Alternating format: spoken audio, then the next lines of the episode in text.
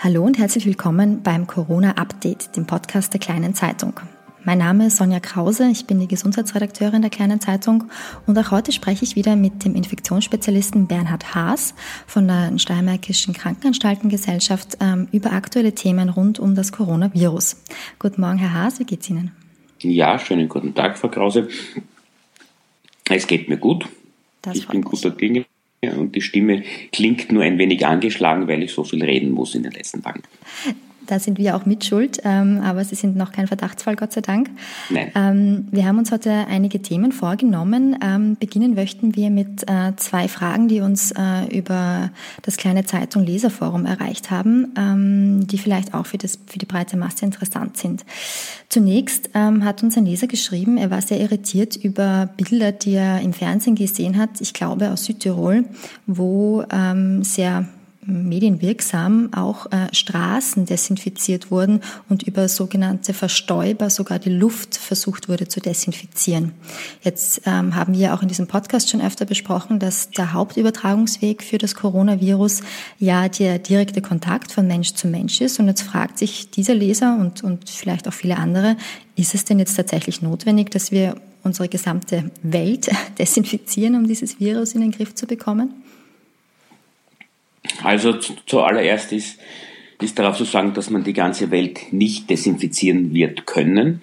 Und äh, wenn man sich das sozusagen vor Augen führt, dann muss man Prioritäten setzen und hier auch die Prioritäten, wo setze ich meine Mittel am effektivsten ein und wo macht es am meisten Sinn, wirkliche Gegenstände oder Gebrauchsgegenstände äh, zu desinfizieren da habe ich schon mehrmals gesagt, dass der Hauptübertragungsweg der direkte persönliche Kontakt von Mensch zu Mensch ist, wo ein Mensch den anderen mit Sprechen, Aushusten oder Ausniesen von kleinsten Sekrettröpfchen Viren in die Luft schleudert und die vom anderen aufgefangen werden oder aber auch direkter Kontakt von Hand zu Hand. Ich niese mir in die Hand, ohne die entsprechende Niesetikette einzuhalten und reiche dann jemand anderen die Hand sozusagen zum Gruß. Der hat dann die Viren auf seiner Handfläche und fährt sich innerhalb weniger Minuten, so wie es eigentlich sehr, sehr häufig der Fall ist, irgendwo ins Gesicht, weil es einen juckt, weil es einen kratzt oder weil es eine Angewohnheit ist, eine Geste, die man hat beim Nachdenken oder so. Und man fährt sich dann unbewusst im Bereich der Mundschleimhaut an die Lippen oder Nasenschleimhaut oder auch in die Augen und bringt so das Virus in den menschlichen Körper ein, um die Infektionskette zu schließen. Die Infektion über wirkliche Gegenstände, das nennt man in der Fachsprache über Fomites, ist eine mögliche, aber sicherlich eher selten stattfindende äh, Art der Infektionskette von SARS-CoV-2. Die Bilder, die Sie angesprochen haben, dass man ganze Straßenzüge oder, oder, oder ähm, ja, in den Park oder wo auch immer mit einem Fahrzeug ein Desinfektionsmittel ausbringt, äh, mag sehr, sehr medienwirksam sein und die Bevölkerung glaubt, es geschieht etwas, hat aber sicherlich zur äh, Unterbrechung der Infektionsketten nur wenig Relevanz. Äh, hier ist es sicherlich viel, viel sinnvoller, Gegenstände, die häufig von Leuten im öffentlichen Bereich benutzt werden, als Beispiel jetzt wieder die Haltestangen in öffentlichen Verkehrsmitteln oder aber auch Türklinken von öffentlichen Gebäuden, die man unbedingt angreifen muss, dass diese häufig desinfiziert werden. Das macht Sinn im Sinne einer effizienten Infektionsprophylaxe. Verstehe. Das heißt, da geht es vielleicht mehr um, um das Zeichen zu setzen als um tatsächliche Wirksamkeit. Ähm, und es wird jetzt auch nicht ähm, nicht so wahnsinnig sinnvoll sein, quasi die Straße, die Straße zu desinfizieren, weil man ja wahrscheinlich nicht so oft die Straße berührt und sich danach ins Gesicht fährt, möchte man hoffen. Aus, außer man hat wirklich Hinweise, dass auf dieser Straße ein, ein, ein erhöhter Anteil von Viren sich befindet, aber da müsste es spezielle Hinweise dafür geben und mir fällt dazu kein Grund ein, warum es so sein könnte. Gut, dann haben wir diese Leserfrage auch beantwortet.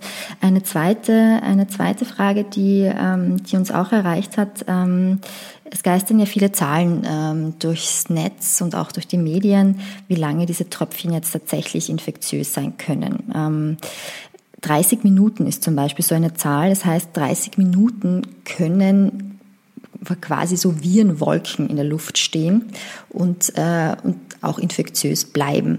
Ähm, ist es denn eine realistische Annahme, dass wenn ich jetzt huste oder niesen würde, dass ich dann 30 Minuten lang in einer Virenwolke sitze, die jemand anderen anstecken könnte? Die schnelle Antwort darauf ist gleich Nein. Äh, ich denke, Sie sprechen die kürzlich äh, erschienene Arbeit, die im New England Journal of Medicine veröffentlicht worden ist, an, die auch von sehr, sehr guten Fachleuten, nämlich äh, Hauptmitarbeiter waren vom amerikanischen NIH in Montana, in Hamilton, Montana, ist es, ist es von dortigen Virologen durchgeführt worden und sie haben wiederum unter Laborbedingungen Versuche gemacht und, und sich angeschaut, wie lange eben Viren auf unbelebten Oberflächen, das haben wir schon in den letzten Tagen ein paar Mal angesprochen, da gibt's, da waren die Fragen, wie lange hält das Virus auf einer glatten Stahloberfläche, wie lange hält es sich auf Karton, wie lange hält es sich auf einer glatten Kunststoffoberfläche, aber sie haben auch in dieser Arbeit beschrieben zuvor Versuche gemacht, wie lange hält sich das Virus in Aerosolen. Und hier muss man unterscheiden, was ist ein Aerosol, ein Aerosol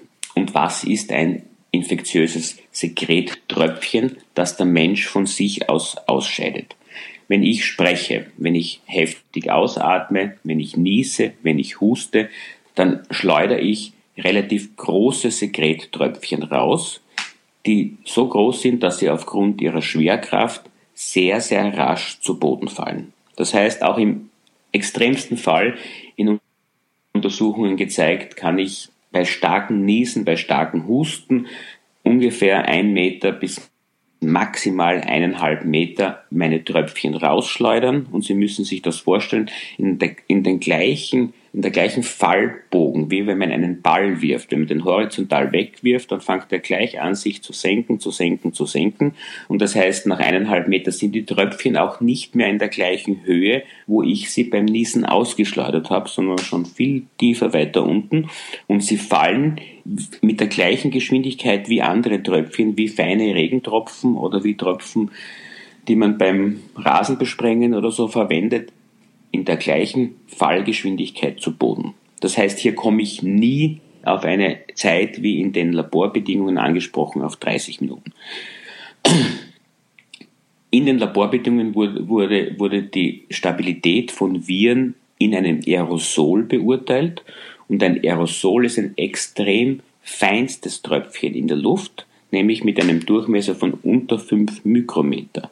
Das kann ich mit meinen menschlichen Organen und mit der Kraft, mit der ich aus der Lunge ausatmen kann und den ausatmenden Öffnungen, die ich habe, Nase und Mund, nicht erzeugen. Ich brauche für eine Aerosolbildung irgendeine, irgendein technisches Hilfsmittel, dass ich eben diese allerfeinsten kleinen Sekret-Wassertropfen erzeugen kann. Im medizinischen Bereich, wenn ich jemanden ab absauge in einem intensiven medizinischen Setting oder wenn ich ähm, jemand künstlich beatmen muss und da zuvor einen Tubus reinsetze und dann wieder absaugen kann. Hier kann es, und das nur bei diesen Hochrisikoeingriffen, während kurzer Zeiten zu einer Aerosolbildung kommen, aber nicht im täglichen Leben und, und nicht im täglichen Umgang. Ah, das ist sehr interessant. Das heißt, wenn ich das jetzt noch einmal kurz zusammenfassen darf, ähm, die Tröpfchen, die wir jetzt auf natürlichem Wege ausstoßen, könnten sich niemals so lange halten, wie eben unter diesen Laborbedingungen äh, in dieser Studie untersucht wurde. Also das war ein, quasi ein künstlich hergestelltes, ein künstlich hergestellter Tröpfchenauswurf, der jetzt für das reale Leben außer in diesen ähm, intensiven so medizinischen Bedingungen keine Rolle spielt. Das so ist es. Ein Tröpfchen, ja. das ich beim Niesen oder Husten ausstoße, kann niemals 30 Minuten lang in der Lunge ah, Blödsinn in der Lunge, ich habe mich versprochen, in der, in der Luft schweben bleiben, weil es zu groß ist und damit zu schwer und schnell zu Boden sinkt. Super, das ist, glaube ich, eine wichtige Information. Vielen Dank fürs, für die Aufklärung. Gut, damit hätten wir diese zwei Leserfragen beantwortet und ähm, wir wollen uns auch einem anderen Thema widmen, dass ähm, je mehr Menschen erkranken, ähm, desto mehr Menschen werden ja auch wieder gesund. Könnte man jetzt mal so zusammenfassen. Ähm, das darf man ja auch nicht vergessen, dass, dass äh, wir, wir hören sehr viel von, von, von jetzt ähm, steigenden Todesfällen oder schweren Verläufen, aber tatsächlich ähm, verlaufen ja 80 Prozent der, der Erkrankungen mit Covid-19 sehr milde und äh, natürlich werden Menschen auch wieder gesund. Und jetzt fragt man sich vielleicht, wie, wann kann ich denn sagen, dass ich geheilt bin von diesem Coronavirus? Gibt es da Gibt es da eindeutige, einen eindeutigen Test dafür oder wie wird, das, ähm, wie wird das festgelegt, dass man sagen kann, ich bin geheilt? Also prinzipiell ist zu sagen, wer sich infiziert mit dem Coronavirus, mit SARS-CoV-2, der merkt einmal nichts. Meistens zeigen sich dann Symptome nach der durchschnittlichen Inkubationszeit nach fünf Tagen. Wichtig ist aber auch, dass es hier ein biologisches System ist, wo wir immer Ausreißer nach oben und nach unten haben, so wie wir schon gestern angesprochen haben, es gibt große und kleine Leute. Das heißt, auch hier in der Biologie gibt es Ausreißer. Die Inkubationszeit, wenn sie im Schnitt mit fünf Tagen beschrieben ist, kann in Einzelfällen so kurz sein wie nur zwei Tage, aber auch so lang sein wie 14 Tage. Das heißt, diesen Range, so sagt man das in der Fachsprache, muss man angeben mit zwei bis 14 Tagen. Aber bleiben wir mal bei dem Durchschnitt. Ich stecke mich an, dann habe ich nach der durchschnittlichen Inkubationszeit von fünf Tagen die ersten Symptome. Die, die lassen sich mich nochmal kurz zusammenfassen, folgende vier Punkte darstellen. In 88 Prozent verspüren die Patienten Fieber, in 68 Prozent einen trockenen Husten und dann wird schon viel, viel kleiner in der Prozentzahl, nämlich mit 19 Prozent Kurzatmigkeit und in nur 5% Schnupfen oder Niesattacken. Das heißt, hier kann man schon einschätzen, trockener Husten und Fieber sind die häufigsten Symptome, die man sieht. Gut, also das sind einmal die, die Basics, so, so schaut die Erkrankung aus. Ähm, wenn man dann so eine, eine Erkrankung durchmacht, das wird meistens so beschrieben wie, wie eine Erkältung. Also man, man hat eben Fieber, man hat Husten. Ähm, nach welcher Zeit wird man denn wieder gesund? Ja, wichtig ist nun, wenn man diese ersten Symptome spürt, dass man im Zweifelsfall mal gleich zu Hause bleibt, denn man ist schon zwei Tage vor dem ersten Spüren der Symptome ansteckungsfähig. Das heißt, man kann die äh, schon zwei Tage vorher andere Personen anstecken. Mhm. Und wenn man dann die ersten Symptome verspürt hat, da dauert diese Ansteckung im Schnitt zwölf Tage, wenn man einen leichten oder milden Krankheitsverlauf hat. Und das werden wiederum 80 Prozent der infizierten Leute haben. Das heißt, ich stecke mich an, ich habe durchschnittlich am Tag 5 meine ersten Symptome und von diesem Tag 5 weg bin ich die weiteren zwölf Tage im Durchschnitt bei einem leichten und milden Krankheitsverlauf noch ansteckend. In Ausnahmefällen wiederum wenn ein sehr, sehr schwerer Verlauf vorliegt und die Leute im Krankenhaus äh, behandelt werden müssen, kann diese Ansteckungsfähigkeit teilweise mehrere Wochen betragen. Das erklärt ja natürlich auch, warum man äh, dann zumindest für 14 Tage in Quarantäne gehen soll, ähm, nehme ich jetzt einmal an. Ähm, und zwölf Tage ansteckend zu sein, ist das ein, im Vergleich zu anderen Infektionskrankheiten ein, eine lange Zeit? Für mich klingt das jetzt relativ lang. Ich muss ganz kurz die Quarantäne nochmal ansprechen. Die Quarantäne ist ja, die 14 Tage sind, um die maximale Inkubationszeit abzuwarten. Wenn ich in Quarantäne bin und auch am Tag 14 Symptome bekomme, muss ich ja weiterhin abgesondert bleiben. Das ist nur sozusagen das maximale Abwarten des Zeitraums, bis Symptome auftreten können. Und wenn ich am Tag 14 krank werde oder Symptome habe, dann beginnt sozusagen die Uhr neu zu laufen. Dann habe ich mal meine Symptome und dann bin ich theoretisch, wenn es ein leichter Krankheitsverlauf ist, noch für die weiteren zwölf Tage ansteckend und muss weiterhin zu Hause bleiben. Wollte ich ganz kurz nur noch anmerken. Das ist wichtig. Ursprünglich wollten wir ja wissen, wann man denn als geheilt gilt. Bin ich dann nach zwölf Tagen wieder gesund und damit auch geheilt und damit auch wieder gesellschaftsfähig, sage ich einmal? Oder wie, wie, wie viele Tage dauert der Heilungsprozess? Wie gesagt, die, ange, äh, der angegebene Zeitraum von zwölf Tagen gilt bei leichten und milden Krankheitsverlauf und bislang wurde es auch so durchgeführt, dass bei positiv, nachweislich positiv getesteten Personen ähm, innerhalb eines Zeitraums von 14 Tagen ab Symptombeginn noch einmal eine Testung durchgeführt wurde.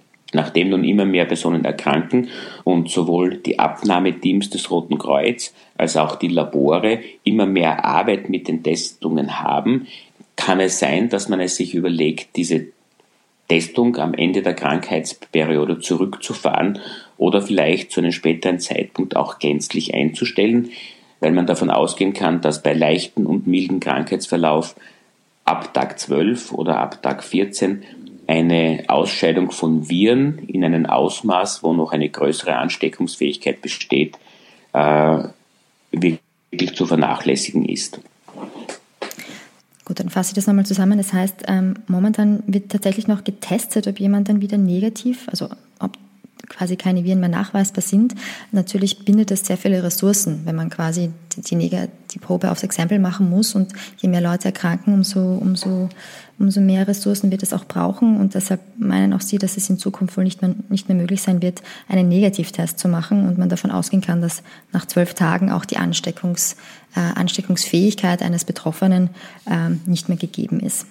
Ähm, und wahrscheinlich fühlt man sich dann spätestens nach diesen zwölf Tagen auch wieder gesund, so wie man sich nach einer Influenza auch wieder gesund fühlt nach einer gewissen Zeit, oder?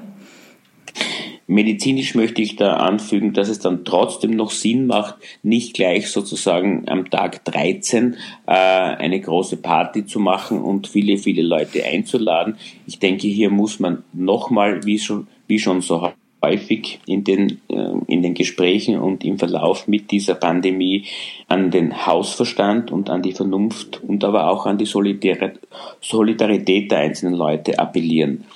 Ähm, man, man hat sozusagen, wenn man die Erkrankung hat und sie an andere austeilen kann, eine gewisse Verantwortung. Und wie gesagt, es ist ein biologisches System. Es wird keiner mit letztendlicher Sicherheit sagen können, ob die, ob die Dauer der Ansteckungsfähigkeit beim einen 12 oder beim anderen 13 Tage betrifft. Deshalb wäre es medizinisch sinnvoll, auch nach dieser Zeit noch größere Menschenansammlungen zu meiden und nicht gleich unbedingt eine äh, Ich habe es übersteht Party zu schmeißen. Das ist ein wichtiger Hinweis, aber gilt natürlich jetzt eh für uns alle, ne? dass wir sowieso äh, keine Partys werfen momentan und auch äh, Menschenansammlungen ja. meiden. Gut, Herr Dr. Haas, vielen Dank für Ihre Antworten und für Ihre Zeit auch heute. Ähm, den Zuhörern da draußen vielen Dank fürs Zuhören. Ich wollte noch anmerken, wenn jemand äh, eine Frage an uns hat oder Feedback geben möchte, ich bin erreichbar unter meiner E-Mail-Adresse sonja.krause.kleinezeitung.at.